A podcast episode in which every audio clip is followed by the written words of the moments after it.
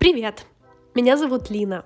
Я продюсер онлайн-контента и создатель книжного клуба. Сегодня, наконец-то, будет выпуск о книге, хотя на самом деле предполагалась совсем другая тема, но на днях я приехала в Липецк, и у меня было какое-то потерянное настроение. Хотелось прислушаться к себе и сделать несколько вещей, которые вдохновят на день и подарят настроение. По крайней мере, улучшат его. И одной из таких целей был поход в книжный магазин. Если честно, я прям за день до этого как раз говорила девочкам в книжном клубе о том, что я не хочу свою коллекцию книжек и ничего бумажного не покупаю. В последнее время все больше читаю в электронке. И подписчики моего блога в Инстаграме, запрещенные на территории Российской Федерации соцсети, уже знают о том, что я приобрела две книги, и одну из которых сразу же начала читать. Она откликнулась мне прямо с первых страниц. Она называется «С тобой я дома», и как раз впечатлениями о ней я и хотела бы поделиться с вами,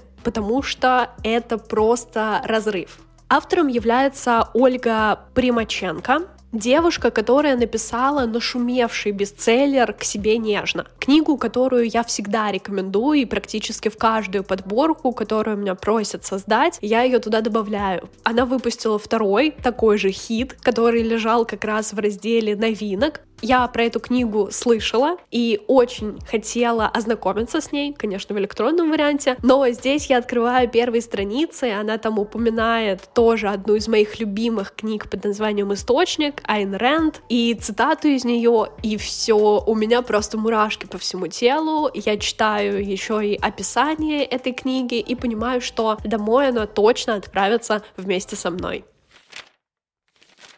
Начинала читать я ее как раз в таком потерянном состоянии, купила еще и карандашик в книжном, зашла в любимую кофейню, села в чудесное место и просто начала читать, выделяя те идеи, которые откликаются и вдохновляют. Таким образом, у меня стала полностью исписанная книга на полях с заметками. И в целом мое впечатление — это огромный восторг. Я бы хотела отметить еще и то, что автор в конце дает практически рекомендации по каждому из разделов. И плюс то, что, казалось бы, она могла просто дать некоторые рекомендации, написать их коротко, то есть сделать выжимками, как, в принципе, я и хочу рассказать вам, но она разбавила ее и увеличила объем книги. И это не про то, чтобы налить воды, просто расписать все ради количества. Нет, это как раз про примеры и про идеальное выражение своих мыслей. Все предложения, абзацы, пункты, главы идеально подходят друг другу. Огромный объем работы, который она проделала, восхищает. И мне очень откликалось, потому что она попала в тот самый нужный момент. Стоит начать с названия. «С тобой я дома». У меня сразу возникла ассоциация. Один раз я гуляла с другом, мы рассуждали о теме любви, и он произнес чудесную фразу о том, что для него любовь — это ощущение дома, про то, что ты с этим человеком чувствуешь уют, комфорт и считаешь его близким, родным для себя человеком. Автор этой книги проводит такую же аналогию о том, что отношения — это то место, куда ты должен приходить как домой, к человеку, который тебя полностью понимает, поддерживает, любит, чтобы не возникал дискомфорт, хотя ссоры и прочее это тоже нормально, но в целом ты должен ощущать вот это тепло.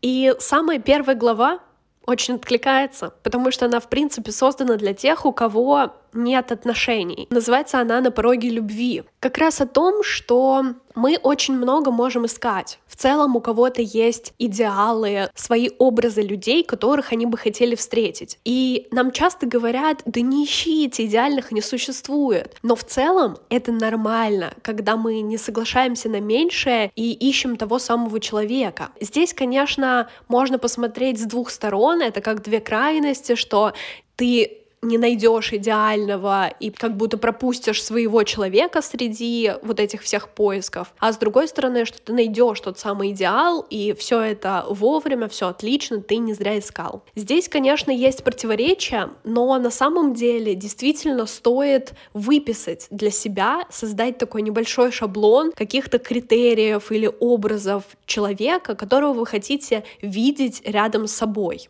это нормально иметь такой некий списочек, в который там иногда можно заглянуть и оценить, подходят вообще эти критерии с тем, с кем я иду на свидание или нет. Мне в ближайшее время хотелось бы выполнить такую практику. Мне кажется, это очень интересно. Особенно, что можно посмотреть на отношения людей вокруг себя и выписать то, что тебе нравится, что привлекает, какие у тебя важные черты должны находиться в собственных отношениях. Часто мы встречаем человека, и возникает большой страх о том, какие же будут отношения, нужно мне это или нет, зачем начинать, вдруг потом будет больно, страшно и прочее. И это нормально. И, в принципе, автор на протяжении всей книги говорит о том, что любые возникающие чувства — это нормально. И нам стоит к ним прислушиваться, привыкать, проживать. И, конечно, не грустить, когда вы не в отношениях, потому что это идеальное время для поисков себя. Есть очень классная цитата «Абсолютно нормально вдруг обнаружить, что вы счастливы с собой».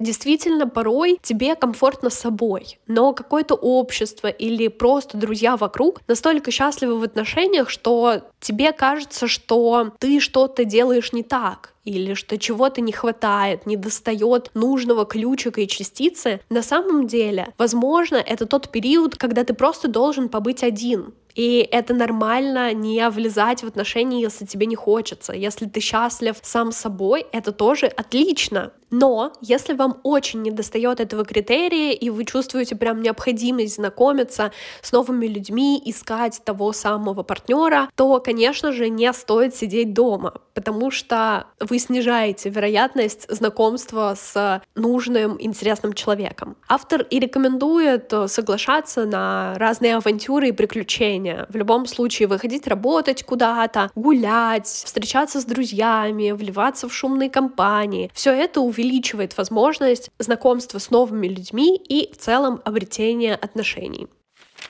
Но мы так часто идеализируем, создаем картинку потрясающих отношений, в которых просто будет одна любовь, слияние, забота и прочее. Мы выросли на диснеевских мультиках, сказках и на всем прочем, но жизнь, она немножечко другая. И вот эта идеальная картинка порой нас закапывает в какие-то жуткие переживания, муки и прочее. Мне кажется, что самое главное в отношениях — это, конечно же, разговаривать на любом из этапов, это делиться эмоциями, даже своими переживаниями. Говоря партнеру о том, что вы боитесь вступать в эти отношения, вы честны и перед собой, и перед ним. Мне кажется, это как раз самая идеальная точка и то самое зарождение экологичных, терапевтичных отношений, о которых не пишут в сказках, потому что там в основном какой-то абьюз, toxic и прочее, кто-то чем-то жертвует ради друг друга.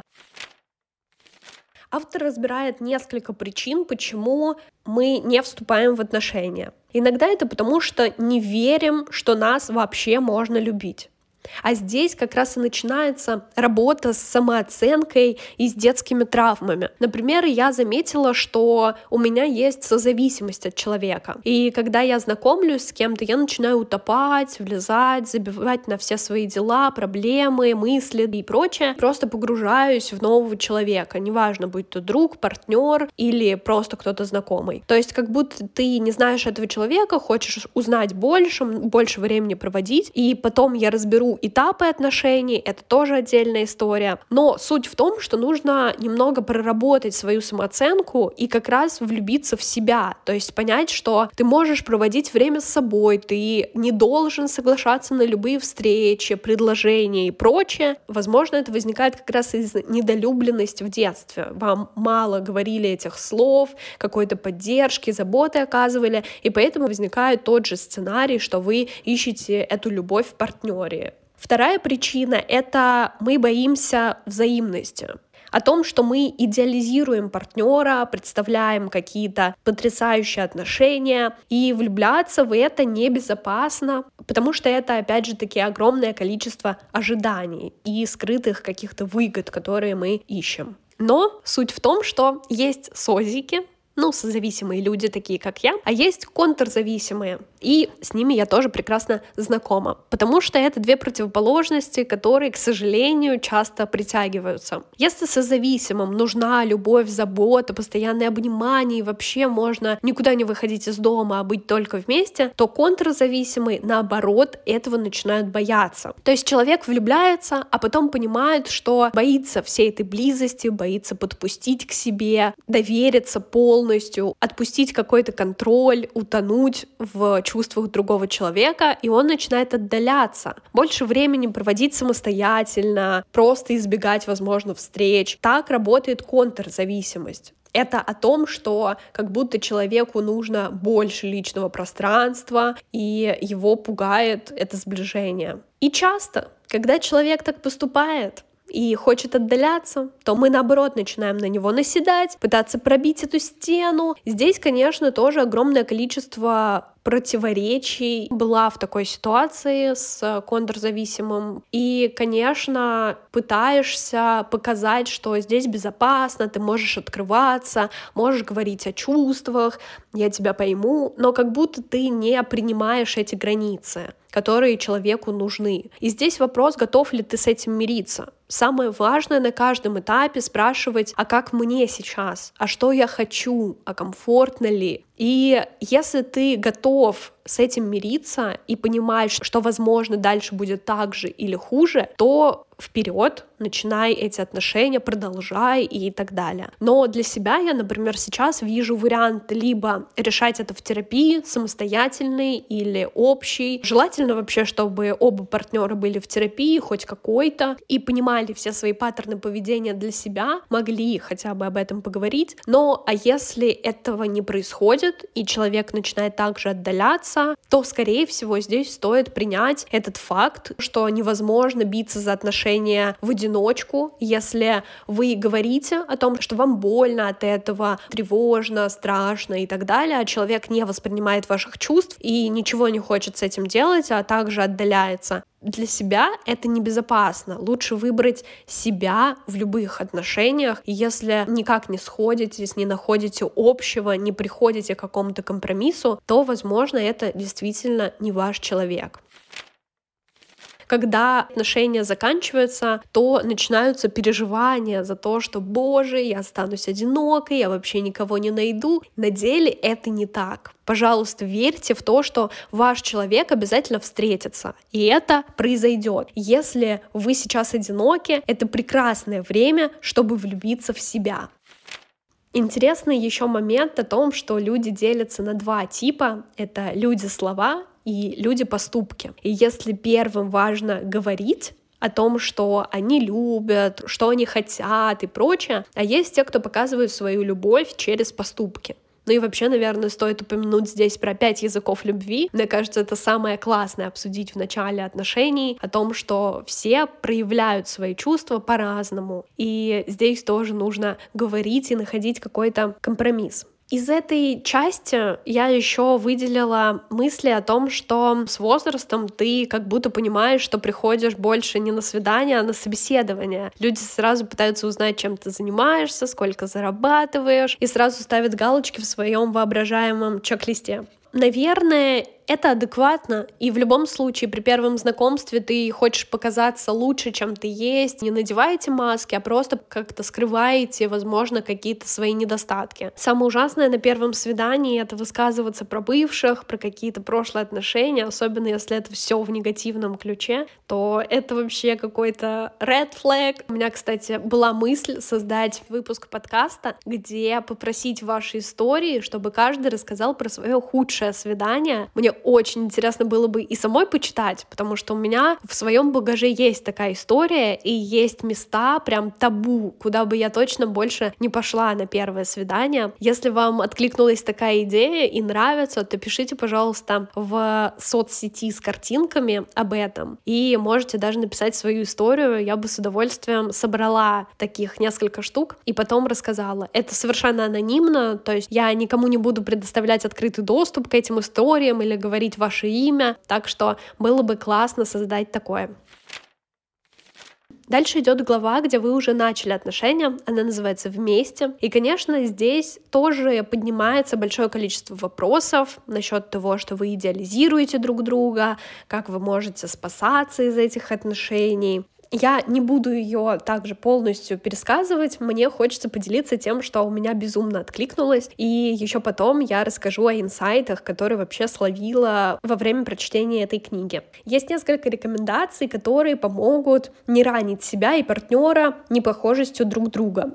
Стоит начать с того, что не надейтесь, что партнер сам догадается по вашему выражению лица или громкому молчанию, что он сделал что-то не так обязательно проговаривайте любые не понравившиеся действия или эмоции, потому что иначе вы будете с этим жить и копить, а партнер не будет понимать, в чем, собственно, проблема. Также не стоит сравнивать своего нынешнего партнера с бывшим, и особенно вслух. Тем более не отзывайтесь нелестно о том, что в жизни партнера появилось гораздо раньше вас и о тех, кто появился в его жизни до вас. То есть, если вам не нравится его хобби или его работа, друзья, то, пожалуйста, не сразу не начинайте хейтить все это и пытаться открыть человеку глаза на том, что он всю жизнь до вас жил неправильно. В отношениях бывают сложности. Это нормально. И если один человек готов с этим справляться, а второй вообще не, не проявляет никакой заинтересованности, то это тоже какие-то тревожные звоночки. Вы не сможете исправить человека или втемяшить ему что-то в голову. В любом случае отношения — это тесный контакт, это диалог, и всегда нужно общаться, обсуждать любые процессы и вещи, которые происходят вместе с друг с другом. Плюс стоит обсудить ваши отношения на берегу, Конечно же, сейчас, в 21 веке, появились разные ответвления, и свободные отношения, и открытые, и партнерские. Здесь э, стоит рассмотреть все варианты для себя, и мне кажется, сейчас вопрос, а мы встречаемся, он как никогда актуальный, потому что можно каждый день ходить на свидание, но при этом каждый из вас считает, что вы не встречаетесь. Или наоборот, один считает, что вы в отношениях, а другой воспринимает вас как друга. Здесь, правда, стоит сесть и поговорить. Но какой бы тип отношений вы не выбрали, в любом случае у каждого из вас будут границы, и лучше их также сразу проставить. Например, я не готова ходить на свидание в какой-то определенный день, когда я занята подкастом или работой, не хочу видеться там ежедневно. И все это стоит проговаривать, потому что это те границы, с которыми вы не сможете замириться или как-то их подвинуть, а человеку важно это понимать. То есть, чтобы вы своими границами могли притереться друг к другу в процессе записи этого подкаста я прям листаю книгу вместе с вами, выбираю, что рассказывать. Самое важное, мне хотелось рассказать про разные стадии отношений. Я раньше слышала от подруги про то, что есть этапы отношений, пыталась загуглить, посмотреть, какие они, что происходит на каждом из этапов. А здесь все настолько легко и просто было объяснено, что мне хочется поделиться и обсудить это вообще с каждым человеком, которого я встречаю. Суть в том, что есть всего пять стадий любых отношений, которые вы проходите. И первое — это, конечно же, симбиоз. Это такое слияние, когда вы хотите утонуть друг в друге, у вас бабочки в животе, влюбленности, окрыленности, и просто хочется все время проводить с партнером, забивать на все вокруг и утопать. Что делать в этой ситуации? Наслаждаться. Это правда чудесный период времени, и он неповторим, потрясающе, что есть такие эмоции, поэтому позвольте чуть-чуть отпустить вожжи и немного утонуть в друг друге. Это пройдет через время, просто наслаждайтесь в моменте. Фаза номер два — это дифференциация. Фаза, в которой становится понятно, что все-таки вы с партнером не сиамские близнецы. Время болезненного осознания различий. То есть вы по-разному думаете, чувствуете, и вы находите какие-то точки соприкосновения. То есть у вас есть и сильные стороны, и слабые, и вы только начинаете осознавать вот эти минусы партнера. Что делать в этой фазе? Нужно анализировать насколько критичны различия между вами в перспективе и на длинной дистанции. Потому что это возможность как раз снять розовые очки и увидеть человека таким, каким он является в жизни. Фаза третья — это практикование. Стадия отношений, на которой фокус каждого партнера направляется во внешний мир. Они словно открывают его для себя заново. То есть ты выходишь из стадии вот этого симбиоза, где можно было лежать дома и просто утопать друг в друге, а начинаешь придумывать проекты, искать новые возможности, открывать для себя новые хобби. И больше будто бы неинтересно, неотрывно смотреть друг на друга. Каждый из партнеров активно строит себя, завязывает новые знакомства, с любопытством рассматривает новые возможности. Что делать в этой фазе? Быть бережным к себе, к партнеру и его новым открывшимся потребностям. И самое важное — это не осуждать новые увлечения, хобби или попытки исследовать себя, а как раз поддержать, быть рядом, не осуждать. Следующая стадия — возобновления дружеских отношений. Как раз про то, что вы чувствуете понимание, принятие, и вы прям друзья, которые идеально слышат друг друга. И что делать в этой стадии? Конечно, ценить, как много вы прошли вместе и знать, что самое трудное в отношениях уже точно позади. И последняя фаза — это взаимозависимость период спокойного и счастливого постоянства в отношениях, здоровой автономности, которая никого не пугает. Каждый из партнеров принимает неидеальность другого и отказывается иметь какой-либо другой образ в голове. Это время зрелости, надежной привязанности и сопричастности. Суть в том, что каждый из этих фаз может проходить по-разному.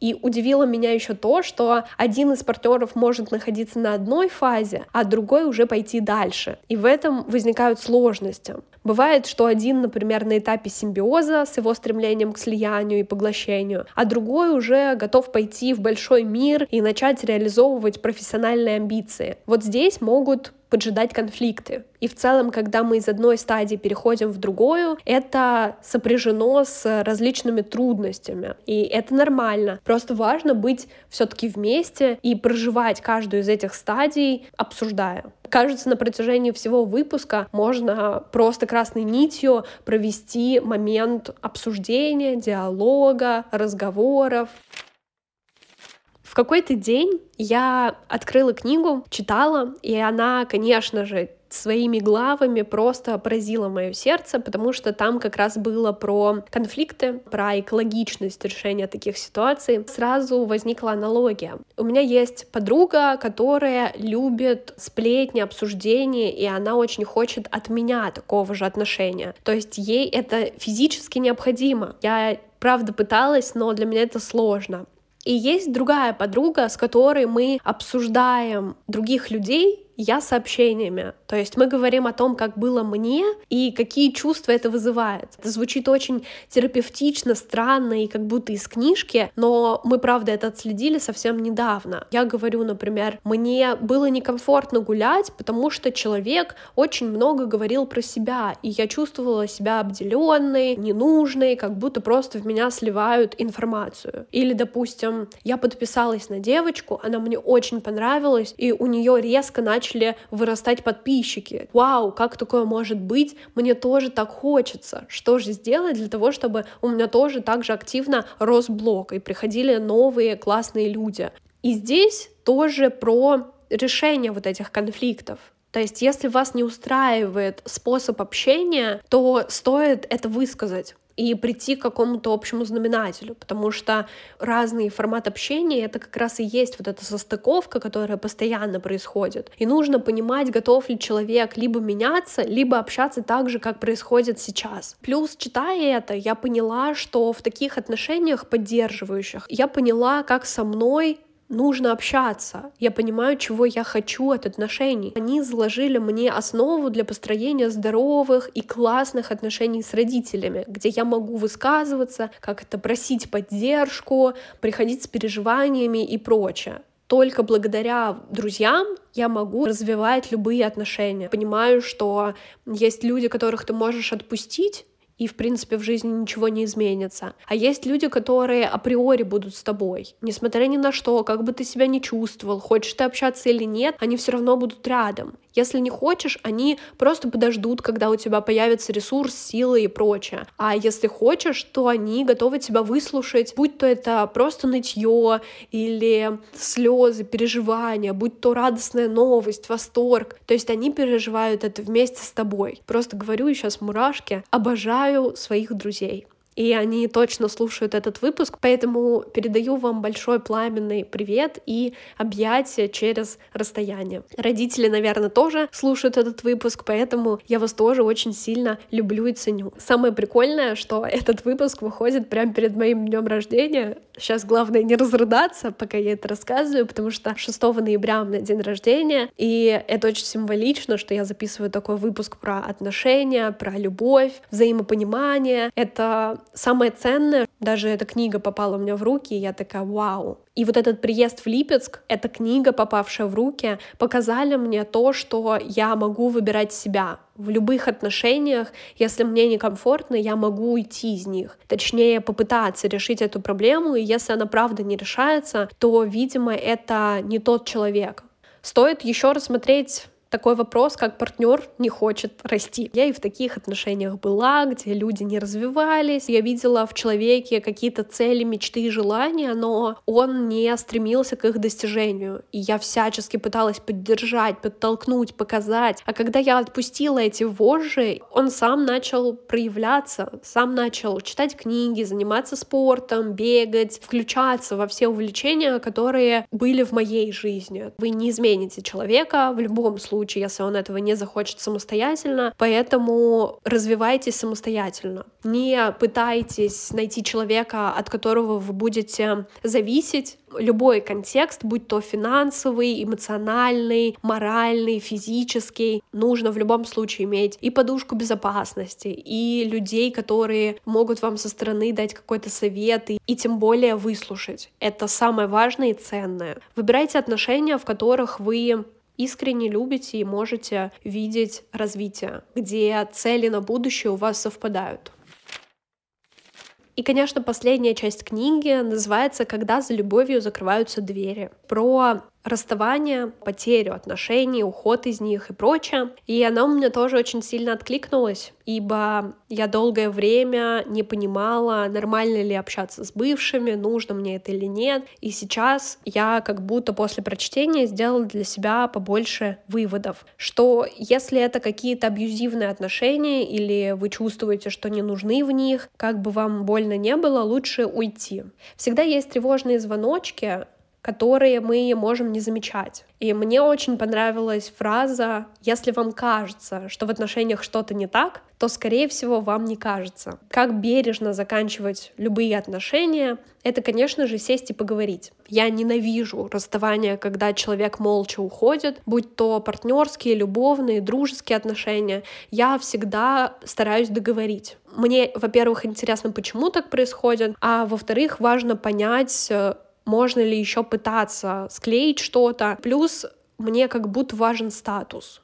Мы друзья или мы просто приятели? Мы встречаемся или мы пытаемся быть друзьями? Это как раз и есть э, про экологичное расставание. Оно выглядит именно так, когда вы садитесь, высказываете благодарность за все, что было, и понимаете, что дальше вы не сможете идти рука об руку вместе.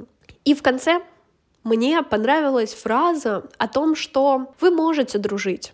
Любые бывшие могут дружить, и это нормально. Просто важно понимать, как вы там расстались, адекватные это отношения или нет, что вы хотите друг от друга. Опять же, все сводится к разговору. И многие строят иллюзии, что мы сейчас побудем друзьями, а потом снова сойдемся и будут классные отношения. Вот стоит принять тот факт, что должно пройти огромное количество времени, чтобы вы могли вступить снова в отношения. Вы оба должны пройти этап развития, становления, изменений, возможно, даже встречаться с другими людьми, чтобы понять, что вы хотите вернуться и обрести ценность в тех отношениях, которые уже прошли. И если это аналогично с двух сторон, вы чувствуете абсолютно идентичные эмоции и ощущения, то, конечно, даже и такое возможно. Бывает, что бывшие расстаются, у меня даже есть пример такой девочки знакомый, который очень сильно меня запал в душу. Несколько лет назад мы познакомились, она просто рассказала свою историю любви, где просто огромные перипетии, они правда были в отношениях, многое проходили, долгое время не общались, и потом все равно поняли, что не могут друг без друга. Но так бывает не всегда стоит не тешить себя иллюзиями. Если вы понимаете, что не сможете с бывшими общаться без какого-то подтекста, то лучше закрывайте, удаляйте, там, неважно. Или если вас не уважают, тоже аналогичная история. А если вы действительно поддерживаете друг друга, вы классные друзья, вам интересно вместе, есть о чем поговорить, и весь бэкграунд, который у вас был, просто теплится где-то в душе, не вызывает чувств ностальгии, то продолжайте. Такая дружба, она тоже очень ценна и важна. Из своей истории и личного опыта могу сказать о том, что есть бывшие, с кем мы просто обрубили контакты, потому что для кого-то из нас это было некомфортно, а с кем-то мы общаемся и поддерживаем друг друга, мы спокойно обсуждаем и отношения, и бытовые вопросы, и какие-то душевные перипетии. Все это открываем друг другу, потому что мы ценим и поддерживаем эти отношения. В любом случае, я бы каждому человеку, наверное, рекомендовала прочитать книгу «С тобой я дома», о которой сегодня мы поговорили, так, набросками, потому что она, правда, большая. И когда я ее открыла, чтобы записывать этот подкаст и прям сразу вам говорить эмоции, поняла, что этот выпуск тогда растянется на полтора часа. Хочется оставить это для вас, все-таки в выпуске вы не настолько переживаете эту информацию. Да, инсайты бывают, но когда ты читаешь книжку, мне кажется, еще больше мыслей можно оттуда вынести. Поэтому рекомендую ее к прочтению. И интересно, как вам вообще этот выпуск, ваше отношение к автору этой книги, возможно, вы даже читали к себе нежный или ее. Мне будет очень радостно, если вы оставите свой отзыв либо в Apple подкастах, либо в Инстаграме, запрещенные на территории Российской Федерации соцсети. Подписывайтесь, там я ежедневно делюсь инсайтами, мыслями, книгами, личной жизнью. Там меня еще больше. Директ мой всегда открыт. Точно с вами подружимся, как уже с некоторыми слушателями моего подкаста. Спасибо, что вы вообще здесь. И кроме того, я, конечно же, зову вас читать вместе, потому что такие эмоции нужно разделять с кем-то. И как раз я создаю такое комьюнити, теплое, читающих людей, где мы совместно выбираем литературу, читаем, в процессе обсуждаем ее, и после устраиваем созвон большой, где лично знакомимся, пересказываем книгу, делимся понравившимися цитатами и просто душевно болтаем. Это потрясающая комьюнити, где все очень искренние, теплые, добрые. Вступай в телеграм-канал по ссылке в описании. Там вся подробная информация про даты, формат, новую книгу. Будем тебе очень рады. Давай читать вместе. Спасибо за прослушивание. Подписывайся на подкаст, ставь оценки, пиши комментарии. Услышимся на следующей неделе. Пока-пока.